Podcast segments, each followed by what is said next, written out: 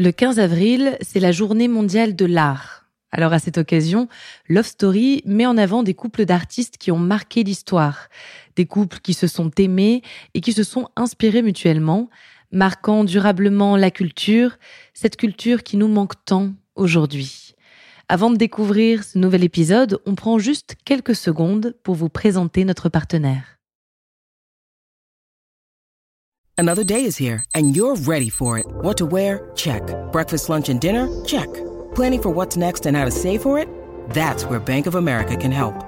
For your financial to-dos, Bank of America has experts ready to help get you closer to your goals. Get started at one of our local financial centers or 24-7 in our mobile banking app. Find a location near you at bankofamerica.com slash talk to us. What would you like the power to do? Mobile banking requires downloading the app and is only available for select devices. Message and data rates may apply. Bank of America and a member FDIC. When you need mealtime inspiration, it's worth shopping Kroger, where you'll find over 30,000 mouthwatering choices that excite your inner foodie. And no matter what tasty choice you make, you'll enjoy our everyday low prices, plus extra ways to save, like digital coupons worth over $600 each week. You can also save up to $1 off per gallon at the pump with fuel points. More savings and more inspiring flavors make shopping Kroger worth it every time. Kroger, fresh for everyone. Fuel restrictions apply.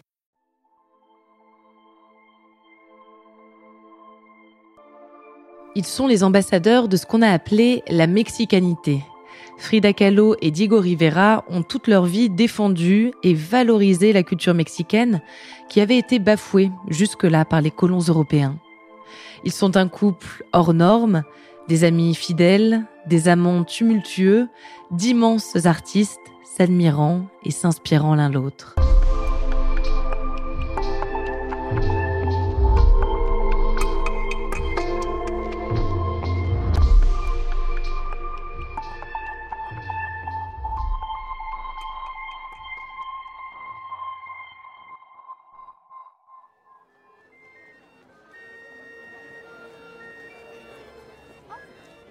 17 septembre 1925. Frida Kahlo sort de cours à Mexico. Elle a 18 ans, elle est jeune et pleine de vie. Elle étudie les sciences naturelles dans une prestigieuse université et projette de devenir médecin. En cette fin de journée, Frida est accompagnée de son petit ami. Ils discutent joyeusement et montent dans un autobus pour rentrer chez eux.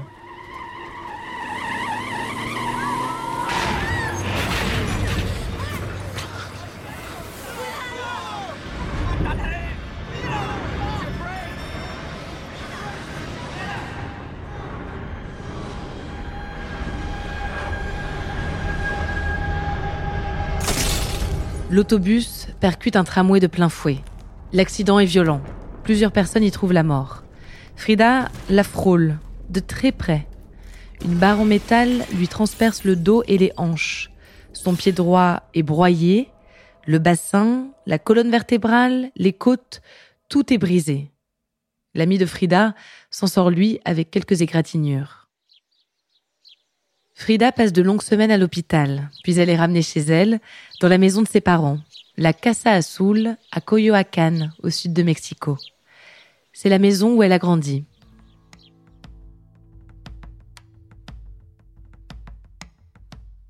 Frida Kahlo vient au monde en 1907, mais elle aimera dire qu'elle est née trois ans plus tard, en 1910, date où commence la révolution mexicaine.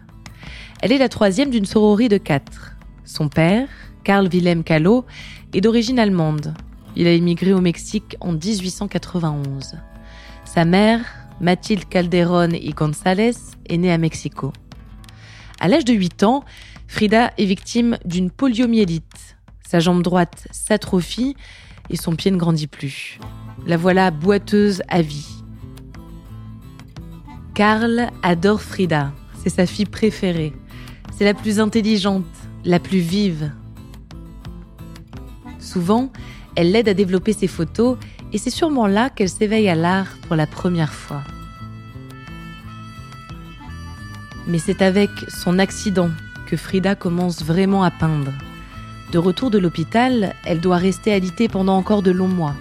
Les parents de Frida lui offrent alors un immense miroir qu'ils intègrent au plafond de son lit à baldaquin. C'est désormais sa seule fenêtre ouverte sur le monde, et chaque fois qu'elle lève les yeux, Frida y croise son reflet. Elle peint ses premiers autoportraits, les premiers d'une longue liste. On en compte 55 dans son œuvre. Au cours de ces longues semaines de convalescence, Frida forge une certitude. Elle dédiera sa vie à la peinture. «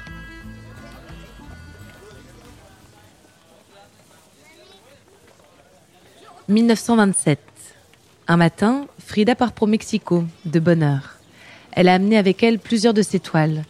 Elle veut les montrer à un homme, le peintre mexicain le plus respecté du moment, Diego Rivera.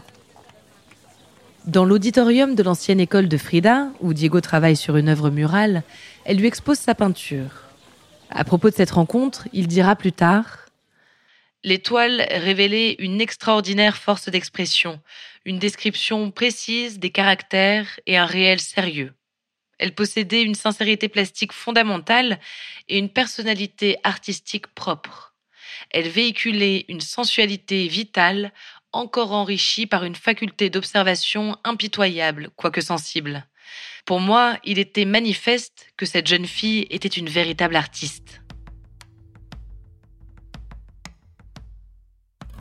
Diego Rivera est né à Guanajuato en 1886. Ses parents déménagent à Mexico alors qu'il est enfant.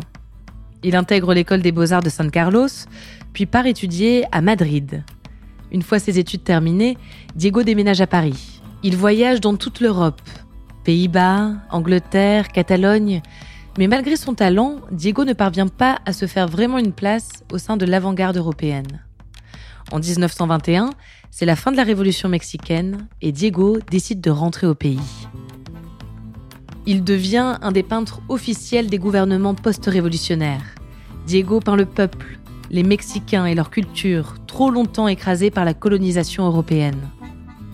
Diego est un homme imposant. Il mesure 1m85 et pèse 150 kg. Un géant, jusque dans sa peinture. Sur les murs, il peint d'immenses fresques aux couleurs vives qui raconte la révolution et la guerre civile. Quand Diego complimente Frida, elle a du mal à entendre ses éloges. Elle connaît sa réputation. Il aime les femmes et les femmes l'aiment en retour. Mais Diego est sincère. Il perçoit vraiment le talent de cette petite femme bancale. Il l'encourage. Diego et Frida deviennent complices. Ils sont tous les deux très intelligents. Ils aiment débattre ensemble. Ils partagent beaucoup d'opinions et d'engagements. Diego peint Frida dans sa fresque L'Arsenal, dans laquelle on la voit distribuer des armes aux camarades communistes. Ils s'admirent mutuellement, ils s'aiment.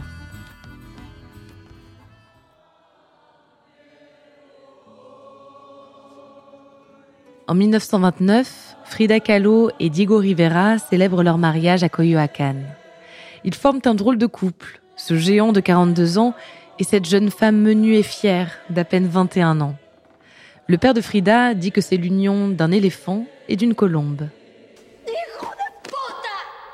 Assez vite, Frida découvre les infidélités de son mari.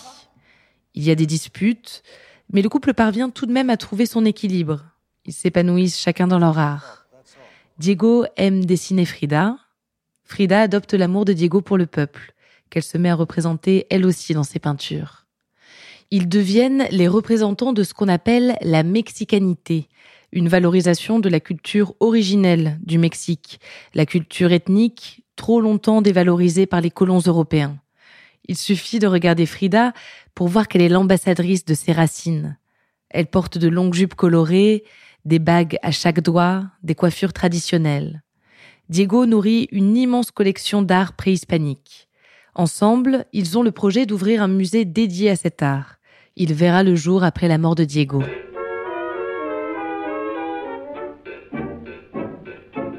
1930. Diego et Frida partent à la conquête des États-Unis, ou Gringolandia, comme Frida aime appeler ce pays qui lui est étranger en tout point. Diego, lui, est comme un poisson dans l'eau. On l'a invité à peindre des fresques dans tout le pays.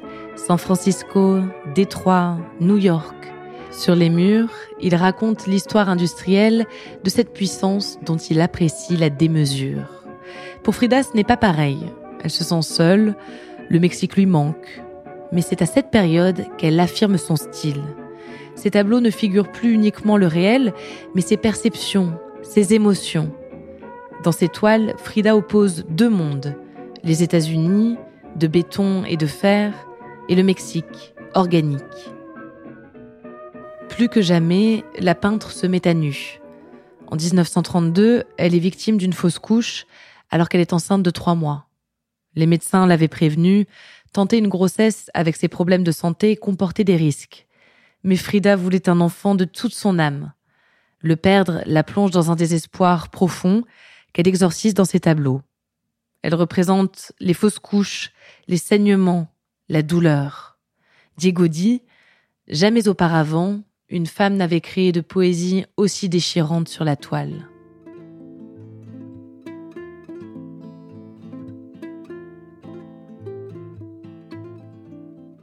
En 1933, Diego Rivera et Frida Kahlo rentrent au Mexique.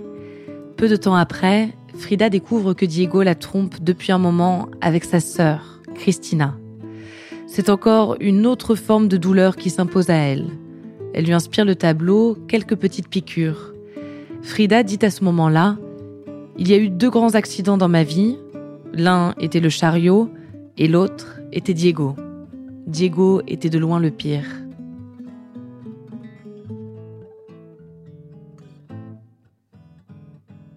Frida a une liaison avec Léon Trotsky.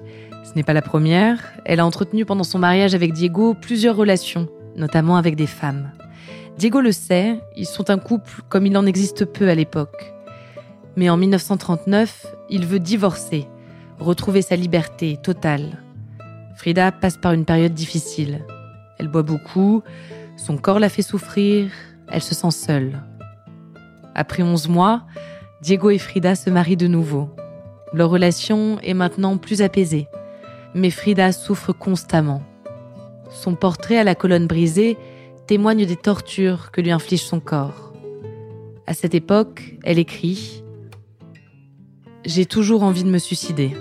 Seul Diego m'en empêche, car je m'imagine que je pourrais lui manquer. Il me l'a dit et je le crois.